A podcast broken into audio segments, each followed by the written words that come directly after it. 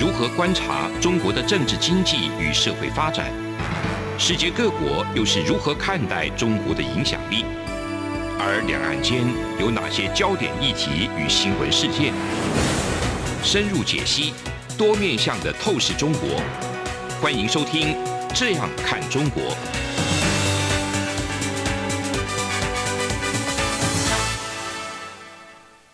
各位听众您好，我是主持人蔡明芳。您现在收听的是中央广播电台的《这样看中国》节目，蔡明芳时间。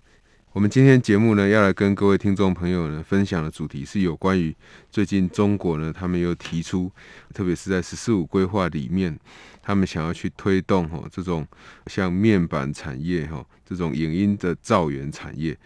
根据之前相关新闻的一个报道，中国的这个工信部的部长肖亚庆，他在这个九号的时候就曾经宣布哈，在二零二一这个世界。中国称为超高清视频、四 K 跟八 K 的一个技术的产业发展大会上，他就提出了这样的一个观点，哈，就是说中国要去拼这种高清视频的造园产业。那它当然会分为几个项目去推动，第一个当然就是加速去这个发展这些。相关这些视频或者是影音的这个产业，那呃目前当然规划的是要形成大概在人民币有一兆元以上的这一个新兴产业的一个群体。第二个呢，他会希望哈，就是希望可以增强这样的一个发展动能，然后呢推动有更多人来使用，让这一个产业可以更为普及。第三个呢，它是要去坚持这个协同这种创新，然后完善整个产业的链条。那我想在这个部分哈，特别是产业链的部分，其实是中国过去一直要这个发展。我们先把它几个项目把它谈完，我们再把比较重要的东西再抓出来讲。第四个呢，它是坚持标准先行，构筑产业生态。那我想这个东西是对大家会特别敏感的，因为它要建立整个配套的检测的验证，然后产业要落地，而且要推动应用的这些体系，而且它会去抓出几个重点，在中国的这个省市呢，来作为这个主要看要发展的一个地方。那最后一个，呃，我想这是中国过去一致的这种官方的用语哈，它坚持开放合作，那实现共赢发展。这个里面主要内容当然是希望可以让它有国际化，但是一旦国际化，当然就会这个输出就会对其他的产业、其他国家的产业会造成影响。呃，我想我们今天呢，从这个中国提出来，他要去发展所谓的这样的影音的造园产业来看一下，其实过去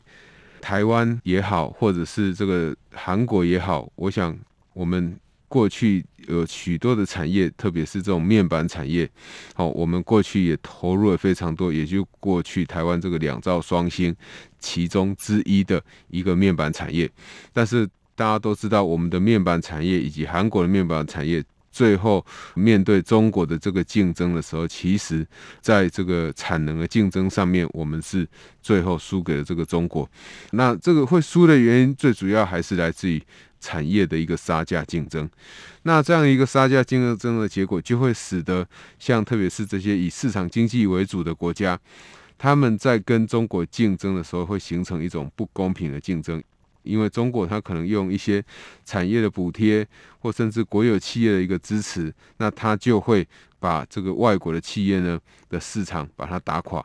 那这种面板产业当然不是唯一的。像过去的 LED 的产业，还有这个现在大家看到的太阳能电池的这个产业，我想这个都是过去在中国国家政策里面列为重点的产业，然后对于其他世界的国家所产生的一个比较不好的一个影响。那目前中国所提出来的要形成一个产业链，它最重要的当然是希望说，这一个产业链如果在中国可以完整的话，其实对于未来中国在整个这种视频影音的这种产业里面，它就可以占有一席之地。可是当你要去建构一个完整产业链的时候，我想硬体的东西，呃，任何国家只要你有心，应该都建得起来。那软体的东西，这种东西，我想是比较有困难的哈。最主要原因是来自于现在其实大家对于比如说过去川普总统在这个禁止的像这种抖音的这个软体，中国它有可能透过它自己视频的内容，然后形成所谓我们在民主国家所常常提到的置入性的行销，也就是说，你这一个影音的视频最主要的目的，这种影音的内容最主要的目的，并不是只有要传达影音的内容而已，而是你有某一些政治的意涵在里面。因此，在这样的情况之下，其实现在世界各国对于来自中国的一些影音的产品，虽然我我们崇尚所谓的言论自由、媒体的自由，但是你还是呃会担心从中国传进来的东西到底是不是可以用的。那当中国要去拼这一类的产业的时候，其实我们必须要关心的一件事情，就是说它会不会重蹈过去面板产业的覆辙？现在因为大家的家里的电视，其实大家对于画质的这个要求其实是越来越高。当你对画质要求越来越高，你当然就会去往四 K、往八 K 这样越来越品质越高的这种视听、这种影音的相关的这个产品来发展。可是当大家都往这边发展的时候，原来大家其实最主要目的是要干嘛？是要做提高品质，是要去做这个品质提高的研发。品质提高研发不外乎就是要拉开跟一般技术比较差的对手的一个差距，为的就是希望可以卖比较好的价格。那我们当然在市面上，我们也可以，我想各位听众朋友，如果到这个百货公司、到一般的商场，甚至你在家里上网浏览一下这些网络商城，他们所销售的一些影音的这种产品的话，很多的电视其实现在都非常非常便宜。但是呢，如果你要讲到这个比较高品质的这种电视，或者是解析度非常强的这些电视呢，其实大概就只有像 Sony、像 Panasonic 这些日本公司所做出来的产品，它是比较可以吸引人的。那当然，我们也可以看到像这个韩国的神送，他们就会做出一点点有差异化的，就是它的面板是可挠式的，是弯曲的。有弧度的这种面板，它卖的这个价格当然也会比较高。所以，呃，我想每一个厂商，他为了要卖比较高的价格，为了要获得消费者的青睐，他们都会想出许多不同的方式来增加自己产品的品质，提高自己产品价格的一个竞争力。但是如果接下来，中国他们想要做的事情，又是开始去往目前大家觉得高品质的方向来走的话，那我想世界各国在面对这种中国产业竞争的时候，就要非常小心了。第一个，呃，我想我们必须要了解的就是说，在目前这样的氛围之下，我觉得中国要去发展这种呃四 K 或八 K 这种。高品质的视听影音产品的话，其实它会面对一个挑战，什么样的挑战呢？就是美中的科技管制跟贸易冲突。为什么这个东西会是一个挑战？因为理由很简单，在过去中国在跟大家一起在扩充面板产能的时候，一起在扩充晶圆代工的这个产能的时候，他们的先进机器设备其实都不会受到管制。所以对于中国而言，或许他在软的技术上面、软的人才上面还没有办法比较完整的训练，但是他跟世界各国一样，跟台湾的厂商、跟韩国的厂商、跟日本的厂商一样，他们只要钱拿得出来，都可以获得最先进的机器设备。可是现在的这个世界已经变得不一样了，最主要的不一样就是大家也可以看到，法国哦，前阵子法国的议员是一面倒的来支持台湾，那。这一些这个讯息都告诉我们，包含我们的这个驻法的代表，也跟在法国、哦美国所派驻的法国的这个代表一起会面。这一些都告诉我们说，其实世界的关系变得不一样。那不一样的地方在哪里？大家对于中国过去这样的狼性外交已经开始在小心了。所以，我们今天在节目之中要跟各位听众朋友谈的就是说。中国虽然要去发展这样的一个造园产业，但是它现在面对的前方的荆棘或前方的一个障碍，绝对不是只有过去我们在谈的很表面的技术的障碍。或许技术的障碍对中国而言就已经是非常大的障碍了，但是现在更大的障碍来自于世界各国对于中国的不信任，已经慢慢在形成了。那这种不信任就会像我刚刚讲的，你就没有办法买到最好的先进设备。呃，除非中国它可以自己这个研发出比较好的机器设备，然后他们就可以去开发这一些高品质的，好，不管是显示器的面板。晶片好，或其他终端产品，其他相关的设备都好，它才有办法建得起来。可是我们都知道，中国它在过去很长一段时间，它虽然呃已经在高科技产业有一些不错的一些底子、一些基底，已经有良好的这个基础，但是当你开始在长大的时候，你面对到整个世界主流的国家，对于中国它的戒心越来越强，其实就会回到我们过去在谈中国“十四五”规划的老问题一样，你会面对大家的不信任，你就没有办法用到最新的技术，所以你所使用的技术知识或科技知识都不是最好的。即便你有还不错的人才，那其实也很难把这个造园产业建立起来。所以有可能最后这个造园产业就会变成一个类似蚊子产业的东西。呃，如果一旦中国要发展的，当然我们也不可以太这个掉以轻心，因为一旦要中国要发展的这个产品，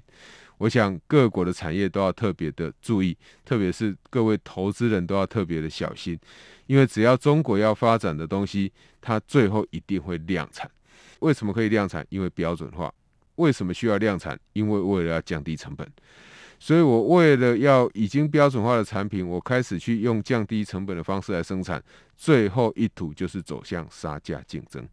所以，如果世界上有其他的厂商想要跟中国来拼这个视频，好或者是影音的这种造园产业，除非这个厂商他自己的技术是非常的好，否则如果你的技术是比较容易赶得上的，当然很容易又会再次面对这种过去面板厂惨痛的经验，过去台湾这种太阳能电池厂惨痛的经验，就是你会面临无止境的杀价竞争，最后被迫要退出市场。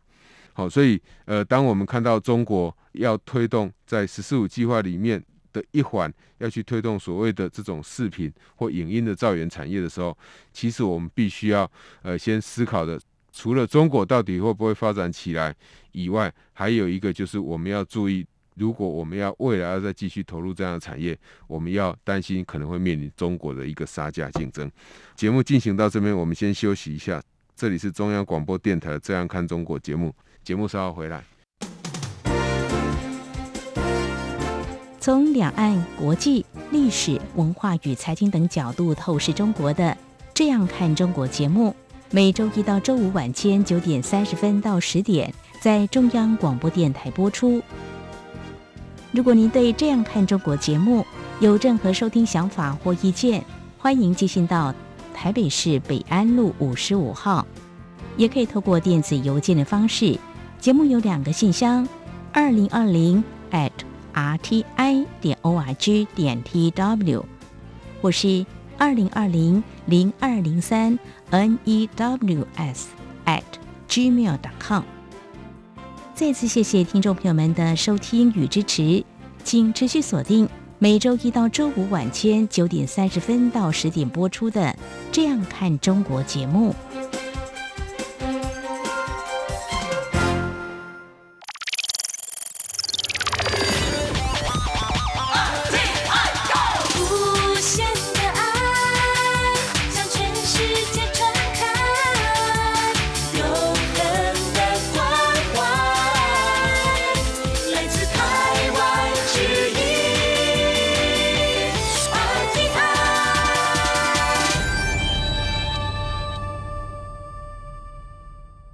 各位听众您好，我是主持人蔡明芳。您现在收听的是中央广播电台的《这样看中国》节目，蔡明芳时间。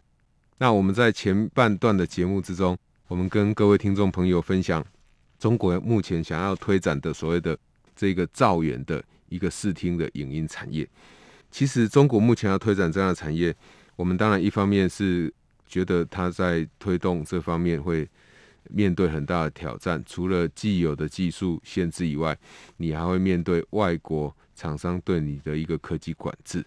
二方面，我们也是提醒世界各国的这个投资人或这些厂商，他们如果接下来看到中国想要大举去投入的，就要小心这一个产业。第一个，我想这个产业界自己会最了解，这个市场的进入障碍主要来自于什么？如果只是来自于你要花很大的钱才可以建得起来，然后我想这个对中国来讲，对钱的方面应该不是问题，但是比较大的问题是。你要去跟外国买这个先进机器设备的时候，就会面对挑战。那到底中国在目前这样的一个氛围之下，它可不可以发展出这个它“十四五”规划里面所想的这样的一个造园产业呢？其实我们就要从整个世界的经济局势来看。那我想从这个上礼拜，从上上礼拜到今天为止。其实整个世界的疫情似乎又开始越来越严重了，特别是印度的情况，我想是越来越不好，是非常的不好。在这样的情况之下，大家会觉得说，是印度跟中国怎么会有什么关系？我想这个关联其实是蛮紧密的哈，因为印度毕竟是目前大家非常看好的一个消费国。印度也吸引很多的厂商到印度自己本身的国内去投资。那当整个疫情开始在蔓延的时候，它就会对全世界的整个供应链带来一个不好的影响。当这个市场的影响不好的时候，它当然就会进一步的使得整个大家对世界的经济又陷入有可能是不是又在恐慌？因为印度。的一个经济变不好，或印度的疫情扩大以后，对于印度的一个运输就会带来极大的这个伤害。特别是我们可以看到，目前已经面临比较严重的这种缺柜，好或塞港这个危机，在印度一定会更加严重。所以所有的货如果到印度去，这些空柜要再出来，可能就会面临很大一个挑战。那这个空柜出不来，也会连带使得这一些货柜要。运送物资到其他国家去，它的困难度也会大幅的提高。那印度的这个主要钢厂在呃最近也传出哦，就是因为受到印度疫情的影响，也开始这个整个产能大减，所以你会造成这个钢价或一些相关原物料价格也会跟着提高。也就是说，通货膨胀的问题，好或物价上涨的问题就会随之而来。那我想，就整体经济而言，执政者或者是像这种中央银行、货币管理单位，他们最不希望看到的就是物价的上涨或通货过度的这个膨胀，因为物价一旦过度的这个上涨，就会造成人们生活上的这个不便。所以在这样的一个情况之下，那当然就会造成整个世界经济的一个动荡跟不安。当这个世界经济开始又跟着动荡跟不安的时候，我们可以知道目前的利率已经相对很低了哈。对许多这个政府而言，那它到底要不要升息？因为它已经形成通膨的预期，或者是说物价上涨的一个压力已经开始在发生，而不是随之而来，而是已经正在发生了。因为我们在节目之中也有跟各位听众朋友提过，当你这一个运费不断的高涨。当你所有原物料价格开始在上涨的时候，没有道理，你的需求面所面对的这个价格是不会上涨的。虽然在台湾，我们许多的水电油这主要的民生消费物资，我们政府是有平抑物价的功能，或有稳定物价必须要比邻国还低的这一个机制。但是除了这几个东西以外，那我们面对钢筋，我们面对这个水泥。面对其他的这个玉米，好，这些相关的原物料或者是一些杂粮，它的价格开始在上升的时候，它最终必然还是会反映到最终产品价格一个上涨。所以，呃，对货币管理当局来讲，第一个，他可能会开始做一件事情，他可能还是会怎样，还是会继续所谓采取量化宽松。我想这也是这个 Fed 他在。谈最近这个美国哈，因为新增就业太糟了，所以他们认为没有理由不继续这个 QE 的一个原因。那一但这一个像印度这种现在世界也是非常关注的一个大型经济体，它的整个经济出了问题，它间接影响到先进国家，好，或影响到这一些物资它的价格的一个上涨，当然就会对整个经济的复苏产生极大压力。那如果经济的复苏已经面临很大的压力，但是中央银行或像 Fed 这些货币管理机关，它又没有一些新的工具，它可以来刺激经济的话，那经济很有可能就会持续不断的往下走。我们都知道，经济不外乎衡量一个国家经济，衡量一个国家他们的这个国民这个国内的这个产出，我们不会就用 GDP，包含了 C 加 I 加 G 加 S 减 M，好，就是民间消费、投资，还有政府的支出以及进口跟出口。可是，呃，我们可以看到，当这个疫情开始扩大的时候，你会让人们又开始不敢出去消费了，所以可能在民间消费这个部分，或许又会掉下来。好，那我们当然可以透过电商来补助，但是不管怎么样，当这一些这个消费者他们不想要去外面消费的时候，那伤害最大的一定是餐饮服务业，因为餐饮服务业它第一个它一定是对人在服务。所以你吃东西的所有的需求都需要雇佣人，一旦这些餐饮服务业它的需求不见了，那当然雇佣人的需求就会跟着不见，所以失业的问题又会开始卷土重来。那面对这种失业的问题卷土重来，中国又想要发展所谓的这种高阶的影音产业的时候，就会面临一个挑战。什么样的挑战？也就是说，当全世界的需求开始在往下掉。当全世界的需求往下掉，中国的需求一定会起不来，特别是中国的出口，因为中国也是以出口为主嘛。所以中国的出口如果起不来的话，那你去发展这一些高阶的、高品质的影音产品，其实对消费者的吸引力就会大幅的降低。为什么呢？因为我在找工作都已经出问题了，我在吃饭要吃饱肚子都已经出问题了，你还要继续叫我去？消费这些高阶影音视频其实不太可能的，唯一的可能是什么？唯一的可能是中国接下来如果再次面对像印度的疫情大爆发，造成整个全球经济这个不断持续的萧条的话，中国的做法就可以像哦刚刚我们所讲到的，他要开始去建立一些标准，然后去扩大呢，在中国国内呢有更多人。他们可以来使用这些这种高阶的影音的这个视频，那这个其实就是像在二零零八年面临这个金融海啸的时候，中国政府他们所推动的什么家电下乡。那当初台湾的这个马英九总统还在执政的时候，马政府推出的是所谓的消费券，当时普遍有许多人会认为家电下乡的效果可能会比消费券来得好，最主要原因来自于说家电下乡目标很清楚。就是你要买中国自己本身所出产的这个家电，那你出产的这个家电，那你买了以后，当然就会创造中国的一个什么产出。可是呃，在过去家电下乡那个时候，其实也带动了台湾也好，或这个其他国家也好，这些相关电视或者是这个液晶萤幕的这种零组件，他们的销售的成长，所以对其他国家来讲，它还是有利的。那中国如果真的要发展这个影音产业的话，当然这是一个机会。那呃，我面对这整个疫情的不确定性，那我为了要挽救这整个国内的经济，我就鼓励大家来转换或使用这些电视。那这个对中国来讲会是比较有帮助的。否则的话，其实呃，以目前好，我们在前段节目里面跟各位听众朋友讲的，以目前美国。世界主要国家像法国、像澳洲，对于中国的这种不友善的态度，其实是节节升高的。好，这一点我们可以从最近的这个《华尔街日报》又报道，中国这个三大国有电信商哈反对从纽约证交所这个退市的上诉案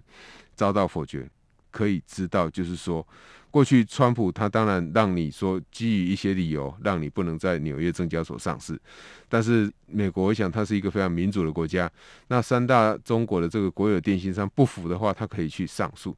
上诉的话，当然最后被驳回。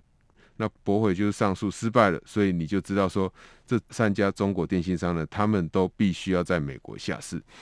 我想这是一个非常大的一个讯息。这个讯息透露出什么？透露出美国对于中国的态度其实是没有改变的。这也是会使得未来中国在发展“十四五”规划里面会面临更多挑战。因此，我们现在可以看到，我在面对这个印度的疫情在升高，面对美国对于中国的管制并没有减缓，并没有比较宽松的情况之下。那中国要去发展这些新的造园产业，我想它的挑战一定会比过去来得更加的这个激烈。那这个挑战有一些是绝对不是花钱就可以解决，而是永远无法解决的。所以，我们看到中国要发展这样的产业，当然我们要。这个其他国家或相近的这个竞争者，我们必须要战战兢兢。但是我们也不可否认，在面对这种疫情的不确定性，然后这些疫情持续肆虐的情况之下，那其实中国要去发展新的产业，其实也不太容易。我们现在在谈的产业，不应该都只有在谈说我要把既有的产业在这个品质变得更好，四 K、八 K 这样子发展。而是应该是思考说，未来在疫情之下有什么样的产业对整个经济体会是比较帮助的。那当然，我们刚刚也提到，对整个美国而言，这个新增的就业呢，还是没有想象中的来得好。因为新增就业其实比失业率还重要哈。呃，我们一般而言，大家会关心失业率，但是失业率有可能会这个失业人口会开始往下掉，失业人口的减少。一个方面是来自于因为我找到工作，一个方面是因为我本来找工作，我找了很久以后，我开始气馁了，我就不想要再继续找工作，所以呢，我就不算在失业人口。在经济学的定义上，我们会把这一个原来有工作能力，但是已经不想找工作的人口呢，我们把它定义为无业，好，就是我们常讲的无业游民的无业，我们不会称呼之为失业。所以，如果你的失业率的降低是来自于退出这个失业人口的人越来越多，当然你的经济是没有改善，这也是为什么美国他要去看新增就业的主要因素。所以，当我们去看到这个新增就业没有改善的时候，美国的情况没有改善，然后呢，这个澳洲的情况当然也没有特别的改善，然后印度呢，现在整个情况又加剧了，那整个欧盟整个经济的发展也是不确定性非常高。特别是欧盟的经济体，他们也是高度依赖中国的一个生产，中国的一个市场。所以，当我们面对中国要去发展新的产业的话，我想大家还是要有更多的一个思考。过去我们常会讲说中国有很大的市场，但是如果中国很大市场是非常非常好的话，为什么中国要发展很多的高阶的这个科技产品，它是发展不起来？这个是值得我们再进一步去思考的。以上就是今天中央广播电台这样看中国。好，我们今天节目所主要探讨的主题呢，是关于中国要去发展高阶的影音产品这种造园产业，它所可能带来的冲击，或是所产生的影响。我是主持人蔡明芳，谢谢您的收听。是阳光，像台湾之光穿透世界之窗；是阳光，像神鹰翅膀环绕地球飞翔。